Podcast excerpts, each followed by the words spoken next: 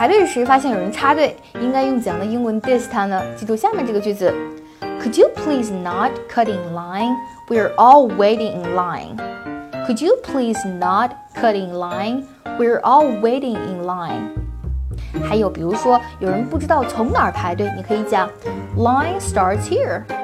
Line starts here. 你记住了吗？